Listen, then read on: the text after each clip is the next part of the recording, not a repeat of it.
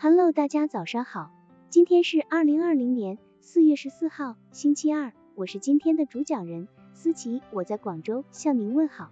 今天我们为大家分享的内容是让脑子转个弯儿来补救失言。懂幽默的人会及时驾驭自己的思维，让自己的脑子因地因时地转弯。人有失足，马有乱蹄。在现实生活中，即使辩才如张仪，也难免会陷入词不达意的尴尬，更不用说偶尔头脑发昏、举止失当，做出莫名其妙的蠢事。虽然个中原因不同，但后果却相似，贻笑大方或引起纠纷，有时甚至一发不可收拾。这种时候，你就得让脑子转个弯儿。巧用幽默思维以化解纠纷。美国国务卿基辛格是一位成功的外交家。一次，他在接受意大利女记者法拉奇的采访时，说起自己成功的外交施政时，竟夸口说道：“美国人崇尚只身闯荡的西部牛仔精神，而单枪匹马向来是我的作风，或者说是我技能的一部分。”此番话一经报纸发表，马上引起轩然大波。连一贯赞赏基辛格的人们也不满于他好大喜功的轻率言论。然而，基辛格毕竟是基辛格，他不但沉住了气，还幽默地主动接受采访，并乘机声明：当初接见法拉奇是我平生最愚蠢的一件事，他曲解了我的话，拿我来做文章罢了。基法两人的话究竟谁真谁假，外人一下子丈二和尚摸不着头脑。这便是一种转移别人注意力的幽默方法。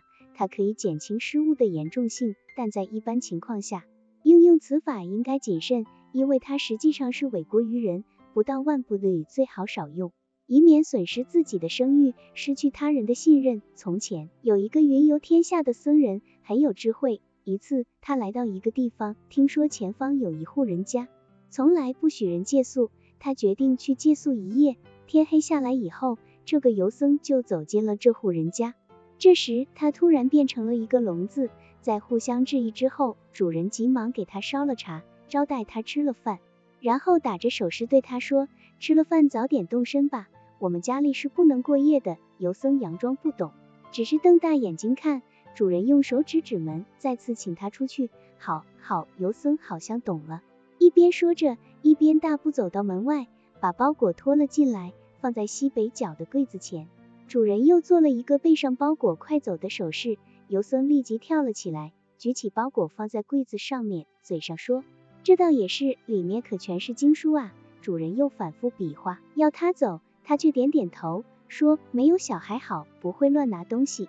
我把两根木棍插在包裹的粗绳上了，人家说东，他就说西，弄得主人哭笑不得，最后没法，只得留他过了一夜。很多情况下。如果据理力争不成功，反向思维，用装聋作哑去化解意义，转移话题，让他人无法推辞，从而达到自己的目标。有句俗语说，一半是真，一半是假，借口永远是有的，就看你如何去发现，怎样去利用。时常让自己的思维转过弯，借助幽默的精髓补救失言的无奈，这应验了中国的一句古谚语：塞翁失马，焉知非福。将自己说过的错话添文减字，让意思改变，是幽默改口的另一个招数；亦或者将自己的意愿通过另一种语言方式委婉的表达出来，就会更加容易被人接受。摆脱两难问题的幽默法术，两难问题就是不论你回答是或否，都可能给你带来麻烦的问题。回答这类问题最需用心，最需要幽默而机智的口才技巧，但是。需要注意的是，用幽默补救言语失误或举止失当，应视场合而采取不同手段，灵活运用，方能百战百胜。如果拘泥形式，只会雪上加霜。以上所介绍的只是变通情况下应采取的幽默应对之法，希望对读者有所帮助。因此，当你发现自己不小心说错了话的时候，不妨让自己的脑子转个弯，变换一种说话习惯，将失言解释的津津有味。这个时候，你已经成了做事中的常胜将军了。